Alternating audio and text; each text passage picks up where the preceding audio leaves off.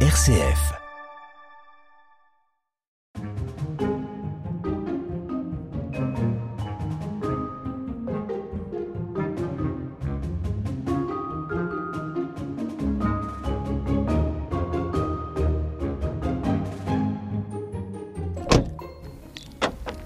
2h30 de route depuis euh, Annecy quand même. Me voilà euh, en Suisse et même à la frontière entre le canton du Valais en Suisse et l'Italie. Et c'est le prieur de la communauté des chanoines du Grand Saint-Bernard euh, qui m'accueille, avec qui j'ai rendez-vous. Bonjour Jean-Michel Lonfa. Bienvenue sur ce col du Grand Saint-Bernard. On est là dehors, bah, euh, sur le col. Est-ce que vous pouvez nous présenter les lieux et ce bâtiment? Vous avez parlé de la frontière. Elle se trouve euh, ici à 200 mètres. Vous voyez ces bâtiments qui sont euh, sur la droite là. On est à 2469 mètres d'altitude, c'est ça? Quelque chose comme ça, oui. Ça change un petit peu euh, selon l'érosion des montagnes. Bon, voilà. Nous sommes sur le col proprement dit. Euh, c'est un lieu euh, de passage, naturellement, euh, depuis fort longtemps. Il n'y avait pas de route, il y avait simplement le, passage, la voie romaine, un peu en bas ici, vous voyez la statue à 500 mètres, 600 mètres, un plateau, le plan de Jupiter.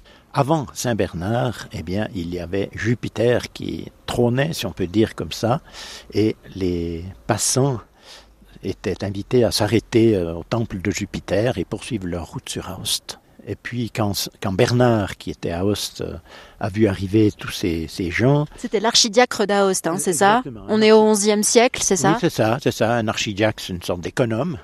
Euh, voilà, il, il a voulu euh, accueillir d'une manière ou protéger d'une manière un peu particulière ces, ces pèlerins, ces voyageurs, ces marchands. Et il a construit ici un petit peu plus sur le col même une bâtisse que nous voyons ici. Elle a été transformée naturellement en 1000, euh, on peut dire 1050. Et puis ensuite. euh, euh, plus tard est arrivée euh, une deuxième maison. Ici, en gris, c'est le chenil qui fait une sorte de barrage à, à l'avalanche qui pourrait descendre de ce côté-ci. Derrière l'hospice, c'est l'église qui est arrivée un peu plus tard. Et puis ensuite, il y a aussi une quatrième petite maison. C'est la morgue. C'est notre cimetière, si vous voulez.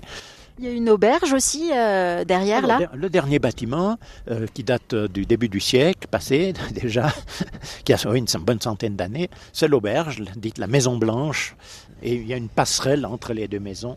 Et nous pouvons ainsi euh, naviguer et circuler entre les deux maisons. Ici, c'est une, rés- une réserve d'eau, voilà, qui est naturelle, oui. Alors ce, col du Grand Saint-Bernard sur lequel on est, sur lequel vous, euh, la communauté, euh, vivez toute l'année, euh, il n'est pas accessible tout le temps par la route. Ah bien non, nous laissons faire la nature et la nature autour du 15 euh, octobre, elle nous amène de la neige, de la glace, de l'eau, etc. Alors on a décidé de fermer la route le 15 octobre. On passe l'hiver et on force l'ouverture avec des fraiseuses au début juin. Euh, Le début juin, on peut dire que la route est ouverte. Donc euh, huit mois euh, sans voiture sur ce col.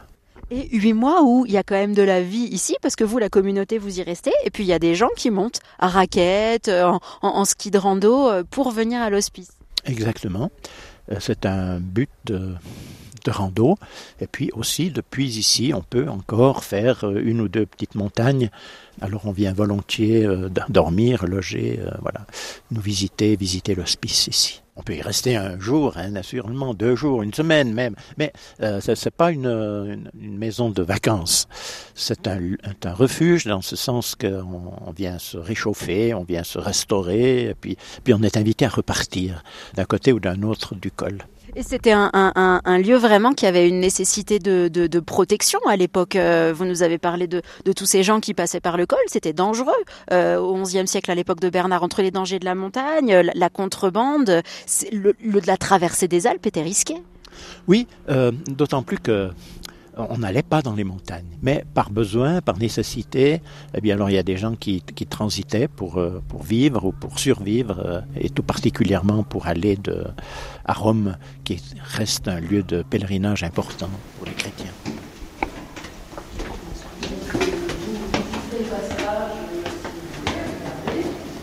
Bonjour Lucie. Alors, il me fait plaisir de vous accueillir. Alors, nous sommes ici des bénévoles pour orienter un petit peu votre visite. En fait, ici, vous êtes dans l'hospice du Grand Saint-Bernard, une bâtisse qui a près de 1000 ans de fondation. Alors, vous avez ici la croisée qui vous amène vers la belle église. Si vous avez un petit moment, nous avons une vidéo qui dure 14 minutes en quatre langues différentes de votre choix. Il y a le trésor qui est un peu, je dirais, un genre de musée d'objets sacrés très riches. Ici, sur le palier, vous avez le grand mausolée en l'honneur du général de C. Napoléon a fait transporter cette illustre, je dirais, sculpture de pierre. À la crypte, qui est un lieu de silence, d'intériorité. Alors, on invite les gens qui veulent vraiment le silence, s'ils veulent se recueillir un petit moment. Alors, ce lieu, il est, je dirais, il est béni, il est plein de lumière. Alors, c'est mille ans d'hospitalité. Hein, vous avez les chanoines, vous avez une équipe de bénévoles dont je fais partie pour trois semaines, et vous avez toute la maisonnée de beaux grands jeunes bénévoles salariés. Et là, on est en train de marcher sur les armoiries de, de, de l'hospice. Est-ce que vous les connaissez? Est-ce que vous pouvez me les décrire? Alors, vous avez la colonne du petit Saint-Bernard, la colonne du grand Saint-Bernard, et vous avez le joli cœur plein de, de lumière, l'amour du Christ, et vous avez l'étoile de l'espérance. Que dire de mieux dans la montagne avec une journée comme aujourd'hui, on garde espérance. Et vous, pourquoi vous êtes bénévole ici? Qu'est-ce qui vous plaît dans ce lieu? Bien écoutez, moi c'est ma cinquième expérience ici comme bénévole. Alors ce qui m'amène, en fait, j'ai deux de mes sœurs qui ont épousé des Valaisans. Alors quand je viens ici à l'hospice, trois semaines, je prolonge quelques semaines chez mes sœurs. Alors c'est un lieu pour moi, j'aime accueillir, j'aime servir et j'aime aussi me recueillir à la crypte. 130 personnes peuvent loger ici, c'est ça? Exactement. Alors particulièrement aujourd'hui, moi je suis tout étonnée de voir arriver un groupe de 12 personnes, un groupe de 24 personnes, des gens seuls. La plupart ont réservé, mais on a pu accueillir quelques personnes sans réservation. C'est un bâtiment qui est euh, alors de l'extérieur avec des gros murs épais euh, et, et, à l'intérieur il est, il, est, il est chaleureux, il est beau, il est clair. Oui, quelqu'un arrive à un moment donné en me disant mais qu'est-ce que c'est ici? Est-ce que c'est un hôpital et tout? Alors la personne est tout, tout emballée de voir qu'il y a encore ici à la montagne un, un, lieu de lumière, un lieu de paix. C'est la salle du poêle là, c'est très chaleureux. Vous avez les bancs, vous avez la soupe chaude, c'est savoureux. Merci beaucoup Lucie. Et ça me fait plaisir. Bonjour, comment vous vous appelez? Alors Martine et Dominique. Euh, on est venu l'hiver faire de la raquette. Voilà, deux fois. Et donc, on n'avait jamais fait l'été. Et là, on est sur une route qui s'appelle la Via Francigena. Qu'est-ce, que, qu'est-ce qui vous plaît dans, dans, dans ce lieu? Dans l'hospice ouais. eh ben, Écoutez, euh, on a été par deux fois très, très bien accueillis. Et puis, au niveau euh, des repas, bon, c'est des grandes tables communes. Euh, on peut faire connaissance de tout un tas de gens. Et je sais pas comment on appelle le responsable, le curé, le prieur. le prieur, voilà, on a fait sa connaissance et on est dans un cadre magnifique, voilà. Mais on a un certain âge, je crois qu'on va arrêter de faire ça avec des sacs à dos de 10 kilos. Mon mari a 77 ans, moi j'en ai 74 et je crois qu'on va arrêter euh, de partir une dizaine de jours avec des sacs à dos de 10 kilos. Euh.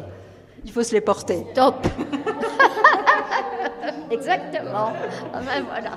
Posez vos sacs ici. Radio Guidage, RCF. Suite de notre découverte du col du Grand Saint-Bernard, nous sommes ici à 2500 mètres d'altitude en Suisse, dans le canton du Valais, à la frontière avec l'Italie et à peu près à, à 2h40 de route d'Annecy, en Haute-Savoie par exemple. Euh, je me dirige vers le, bout du couloir de l'hospice du Grand Saint-Bernard, une, jolie petite église euh, baroque euh, dédiée à, la, Vierge Marie, à Notre-Dame de l'Assomption. Et Raphaël, un membre de la communauté, est en train de parler italien. Va bene così? Ok. Oui, un petit groupe de la paroisse de d'Ornas en Vallée d'Ost qui viennent pour faire, pas directement une journée de retraite spirituelle, mais, mais en fait, ils arrivent ici pour connaître un petit peu le lieu et avoir un petit peu des informations sur la réalité de Saint-Bernard d'Ost, euh, duquel on fête le millénaire de la, de la naissance et le, le et le centenaire de la proclamation de Saint-Bernard comme patron des alpinistes et des habitants de la montagne. Alors, on va les accueillir, ils sont très nombreux, une centaine, paraît-il. Puis après, on va organiser un petit peu la visite. Ils resteront ici, ils vont visiter un peu les lieux. Ensuite, ils euh, prendront leur pique-nique dans la salle, euh, grande salle qui, qui s'appelle Montjovet pas loin de Donnas, d'où ils viennent, il y a un village qui s'appelle Montjovet, donc. Et puis, euh, et puis après, à 2 heures d'après-midi, ils célébreront la messe ici dans cette église. Après, ils redescendront. Ça, c'est votre quotidien. Vous accueillez tout le temps des groupes comme ça. Quand ils se présentent, disons comme ça, voilà. Régulier, Et puis surtout, euh, des personnes qui ne sont pas de langue française. Moi, comme j'ai vécu 12 ans en Italie, donc je, je me suis assez familiarisé avec cette langue, donc il n'y a aucun problème pour ça. hein. Ah bah, je vais vous écouter faire alors. D'accord, merci. Tutti bene, siete tutti arrivati senza problema, avete fatto bu- strada buona? Sì, sì, mi pare. eh? Bonjour à tous, tout le monde euh, est arrivé, vous avez fait euh, bonne route. Alors je vous souhaite la bienvenue de la part de la communauté euh, du Grand Saint-Bernard. Mon prénom est Raphaël, mon nom Duchou. Ecco, approfitto, visto che siamo qua, di presentare la piccola comunità locale che abita qui. Manca Je profite que euh, vous soyez tous là pour vous présenter euh, la petite communauté locale qui vit ici. Euh, voilà Jean-Michel Lonfa, le prieur de l'hospice, qui a la responsabilité de cette maison. Il est prêtre, comme moi. Che, è una donna consacrata, associata a noi canonici, che vive qui tutto l'anno, fa parte della comunità. Anne-Marie, une femme consacrée, associée à notre communauté, une présence féminine, elle vit ici euh, toute l'année. Et puis il manque encore euh, Olivier qui est euh, Oblat, c'est un garçon de 40 ans, il ne se destine pas à la prêtrise, mais il fait partie de la communauté religieuse également. Si destina a diventare sacerdote, però fa parte della comunità religiosa ugualmente. Quindi, vedete, siamo in quattro nella comunità con tre statuti diversi. Voilà, vous voyez que nous sommes euh, quatre avec trois statuts euh, différents. C'est une belle représentation euh, de la richesse de l'Église aujourd'hui qui ouvre des possibilités de, de consécration, de vivre la vie religieuse de différentes manières. Alors je vous souhaite une belle journée ici de la part de nous tous. La una buona giornata a tutti da parte loro.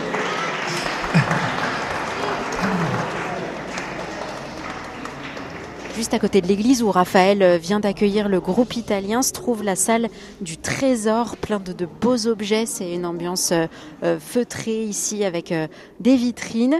Et j'ai rendez-vous avec Anne-Marie Maillard, laïque consacrée, associée à la communauté. Anne-Marie, j'aimerais qu'on fasse un un saut dans le temps entre ces objets d'hier euh, et puis aujourd'hui. C'est quoi finalement le charisme de la communauté? On sent ici, voilà, que euh, il y a des randonneurs, des gens qui viennent passer la nuit, euh, euh, et en même temps, c'est pas un lieu tout à fait, euh, enfin, c'est pas un hôtel, quoi. C'est pas un lieu tout à fait comme les autres. C'est quoi pour vous la mission vraiment de la communauté? Alors la mission, bah, c'est d'être présent sur la route des hommes, Un- une grande capacité de s'adapter, d'accueillir l'imprévu, et puis d'accompagner les gens.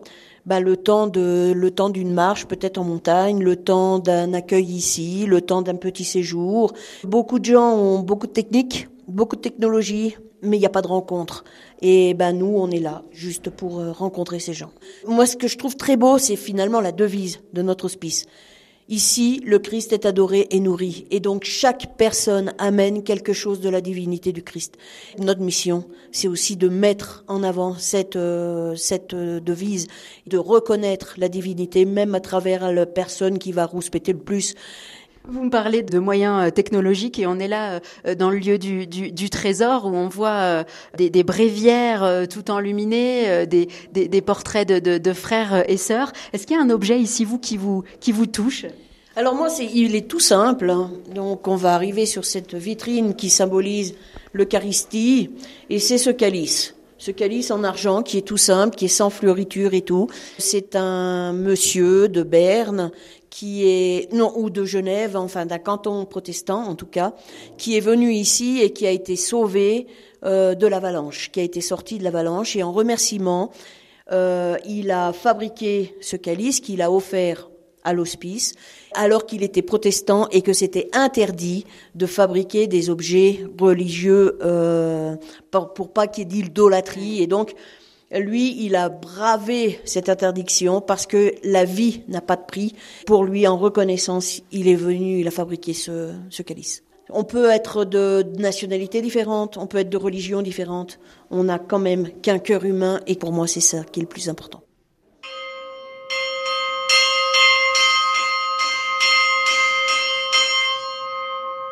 Là maintenant, c'est 11 coups parce qu'il est 11 heures passées. Et puis, c'est pour dire qu'on a le- l'office du milieu du jour. Puis après, aux heures de repas, on ressonne. Puis après, on va ressonner pour la messe. On va ressonner pour, euh, pour les complis. On va ressonner pour le souper. Voilà. C'est euh, ce qui rythme la journée finalement à l'hospice. Tout à fait. Éteins la flamme du péché et les ardeurs de la colère. Yeah.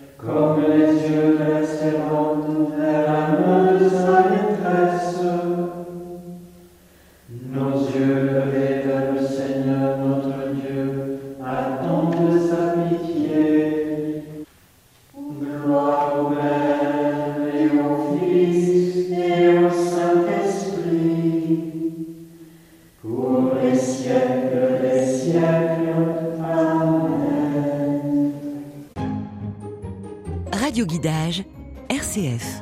Jean-Michel Lonfa, prieur de la communauté des chanoines du Grand Saint-Bernard. J'aime beaucoup l'ambiance de cette crypte dans laquelle on vient de vivre euh, l'office. L'église euh, baroque au-dessus, euh, voilà, est plus traditionnelle, euh, alors que cette crypte-là, elle est moderne, très épurée. C'est une crypte qui vient d'être peinte. Il nous manque encore le tapis de sol qui va arriver prochainement. Et puis les œuvres de notre ami euh, Ogier euh, qui habite Nice et qui récupère de la ferraille pour la transformer avec son épouse, transformer et en faire des, des pièces euh, d'œuvres euh, extraordinaires, des sculptures. Une belle qui représente un pèlerin, un voyageur. Hein? Oui, c'est ça. Il y a le pèlerin, notre Saint Bernard, et puis il y a la Vierge Marie et les, et les personnages qui entourent son, son manteau. Et vous, Anne-Marie Maillard, comment vous la vivez, cette, cette crypte? La crypte est ce qui est notre cœur à notre corps. C'est-à-dire que depuis l'extérieur, personne ne le voit. Mais sans le cœur, on ne peut pas vivre. Ça n'aurait pas de sens de rester ici, sur cette maison, dans la montagne, euh, si on n'avait pas ces temps de prière. Parce qu'il y a des fois, ben, c'est vrai que humainement, on est, on est plus préoccupé par nos, nos, nos soucis de la journée, les, les- les soucis administratifs et tout ça. Et donc, euh, c'est important bah, de lâcher, lâcher prise, se remettre au Seigneur. Donc, euh, les offices sont ouverts, donc les gens peuvent venir prier avec nous. On invite euh, les hôtes euh, le soir à venir euh, prier, en tout cas découvrir les, nos offices. Et puis après, ben voilà, c'est dans le secret du cœur de Dieu. Voilà, moi je vais vous laisser parce qu'il faut que je sonne pour midi. Allez-y. Ah oui, sinon euh, on va être en retard.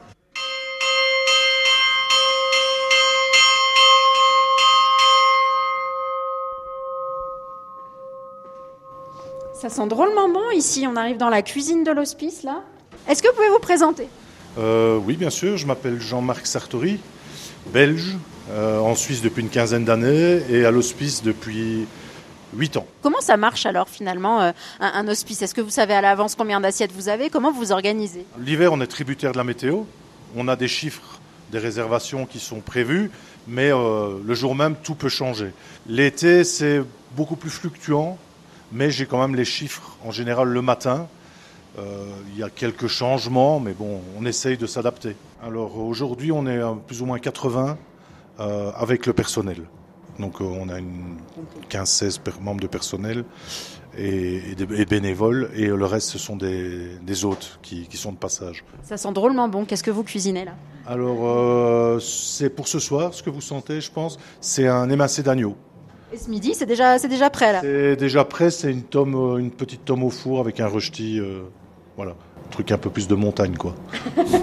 et une petite salade quand même pour, euh, pour garder un petit équilibre. Oui, J'imagine que surtout l'hiver, vous devez vous adapter aussi euh, au, au ravitaillement. Comment on est ravitaillé euh, quand, euh, quand on peut venir qu'à Raquette ou à Pot de Phoque? On est livré en camion les dernières semaines d'ouverture de la route. On stocke beaucoup du pain, des fruits, des, enfin des fruits, des pommes, du surgelé en légumes. Quand on arrive en janvier, on est plus ou moins au bout. Et là, on a un ravitaillement en hélico. Dans une carrière de, de- de cuisinier, c'est une expérience quand même un petit peu à part, particulière. On est isolé, mais on, on rencontre quand même pas mal de monde. Euh, le fait que les gens doivent faire l'effort de venir, c'est une mentalité différente. J'aime bien cette mentalité-là, quoi.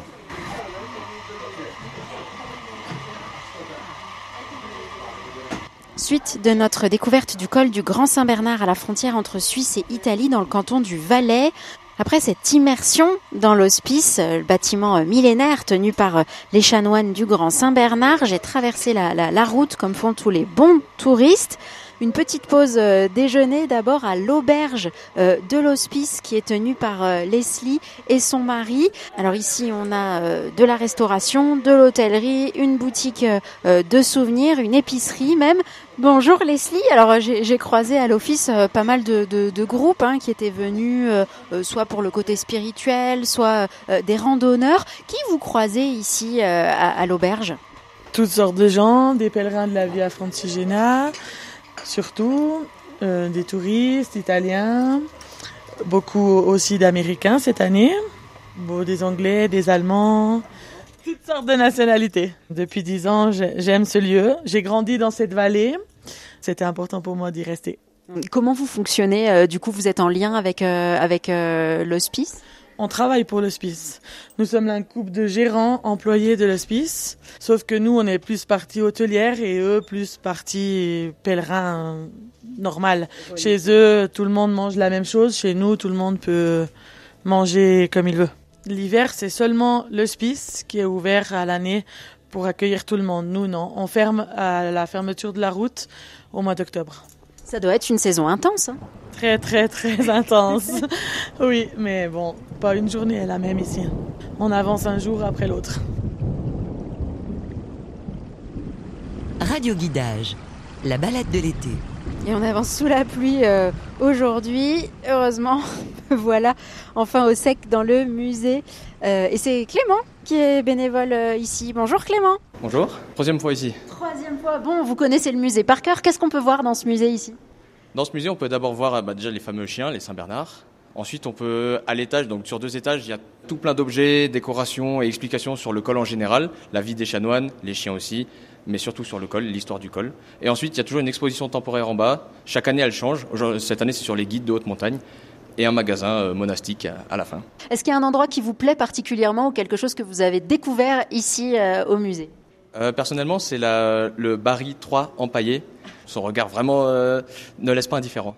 Le chien Saint-Bernard de l'époque, il est, il est de quelle époque, Barry III Oula, question piège. Euh, Barry 3, ça doit être euh, fin 1800, je dirais. Et alors la différence avec les Saint-Bernard d'aujourd'hui? Oula, rien à voir. Parce que les, Saint- les Saint-Bernard d'aujourd'hui ont été croisés avec des terre-neuves, donc ils sont plus gros. Euh, Barry, il est quand même vraiment. On voit, il est un peu plus rustre, un peu plus dur comme ça. Il est plus petit, il est plus court sur pattes à l'arrière, ce qui lui permet de mieux se propulser dans la neige. Bon, bah, Je vais aller voir les chiens justement. Merci beaucoup Clément. Bonne euh, permanence au musée. Bah, merci beaucoup, bonne visite. Impossible de quitter euh, le col sans aller voir les chiens, les fameux chiens de la race Saint-Bernard, nés ici au col du Grand Saint-Bernard, chiens de secours. Autrefois avec euh, les chanoines, la caractéristique physique de la race a évolué. Les chiens font maintenant plus des activités de thérapie euh, canine. En 2005, la congrégation a transmis l'élevage et la gestion du chenil à la Fondation Barry. 30 chiens basés en plaine toute l'année, dont une douzaine qui montent ici l'été au col. Et pour nous accueillir ici aujourd'hui, Je m'appelle Madeleine Wagner, je suis chargée de communication euh, à la Fondation Barry. Je suis Chiara Manoli, je suis gardienne d'animaux à la Fondation. euh, est-ce que vous pouvez euh, déjà nous rappeler un petit peu l'histoire de ces chiens? L'hospice ici au col du Grand Saint-Bernard a été euh, fondé au XIe siècle. Et c'était bien plus tard, vers le milieu du XVIIe siècle, que les chanoines ont commencé à garder des chiens. Tout d'abord, c'était des grands chiens de montagne et de ferme et qui étaient destinés à la surveillance et à la garde. Encore un petit peu plus tard, ils ont remarqué que l'odorat des chiens est exceptionnel Et euh, gentiment, ils ont aussi commencé à utiliser les chiens en tant que chiens de sauvetage. Ils partaient en reconnaissance hein, avec euh, avec euh, les chanoines euh, euh, tous les jours euh, faire leur promenade autour de l'hospice pour voir si tout le monde était en sécurité finalement. Tout à fait. Ils accompagnaient les, les chanoines, ils traçaient les chemins aussi. C'était une tâche très très importante, oui. Euh, et alors il y a un chien qui a marqué l'histoire, c'est celui qui donne le nom à, à votre fondation, euh, Barry. C'était un chien si exceptionnel que ça? Tout à fait. C'était Barry le premier qui a vécu ici à l'hospice euh, de 1800 jusqu'à 1812. Il est devenu le plus célèbre euh, de chien de, sauvetage ici au col du Grand Saint-Bernard. Il a sauvé la vie d'une quarantaine de personnes. Et c'est aussi en mémoire, en sa mémoire, qu'on a toujours un chien mâle dans notre élevage qui porte ce nom Barry. Et actuellement, c'est V Barry de la portée V. Et alors, euh, il y a des chiens euh, qui sont euh, à Martigny en plaine, et puis des chiens qui montent ici, ici au col l'été. On amène chaque année une partie de nos chiens au col du Grand Saint-Bernard.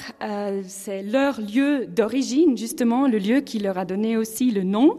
Ce qui est spécial ici au col, c'est qu'on propose des randonnées sur inscription plusieurs fois par semaine. C'est une randonnée de haute montagne de 1h30, 2 heures environ, où les, les participants ils peuvent accompagner les chiens, euh, bien sûr avec une, une gardienne ou un gardien, oui, dans un cadre magnifique. Chiara, vous allez me montrer un endroit clé du chenil, peut-être un mot avant sur, euh, sur, euh, sur ces chiens. Combien ils pèsent, quelles sont leurs caractéristiques? Et les femelles, ils vont entre 50 et 70 kilos et les mâles, ils arrivent tranquillement à 80, 85.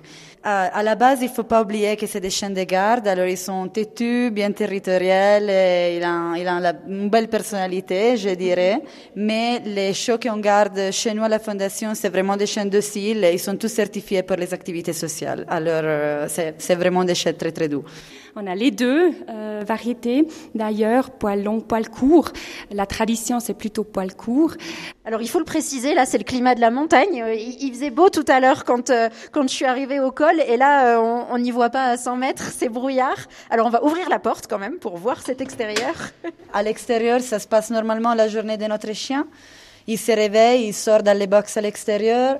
Après, il mange. Et ici, c'est aussi le lieu où il peut rencontrer les gens qui viennent justement admirer notre chien. Et aussi, on a un podium où on fait tous les jours des soins pour, pour garder vraiment les chiens en condition optimale à la montagne. Pourquoi vous les aimez bien vous ces chiens-là? Qu'est-ce qui vous plaît? Ma passion, c'est les, les gros chiens. Et alors, les Saint-Bernard, c'est vraiment les rêves d'un vie. Travailler avec eux, c'est magnifique. Euh, Ils sont très, très gentils et ils sont vraiment câlins. Et c'est c'est des chiens fantastiques, oui. Et ici à la montagne, ils sont heureux, ils peuvent se balader, liberté, et c'est vraiment, c'est magnifique d'être ici avec eux. Le tonnerre aime bien venir au col aussi. oh, Pépère. Elle est très très gentille, elle est un poil long. Elle sent le micro. Tu veux pas aboyer Bon non, t'as pas de raison. Il y a de l'orage, pauvre peut-être. Super Ripley, elle, a- elle arrive à mettre des anneaux sur un, sur un pic en bois. Et pourquoi c'est important pour vous de les faire travailler comme ça? C'est toutes des activités qui les tiennent occupés pendant la journée quand ils sont pas en balade. Ça fait réfléchir les chiens. C'est pas qu'un robot qui- qu'ils suivent notre mouvement.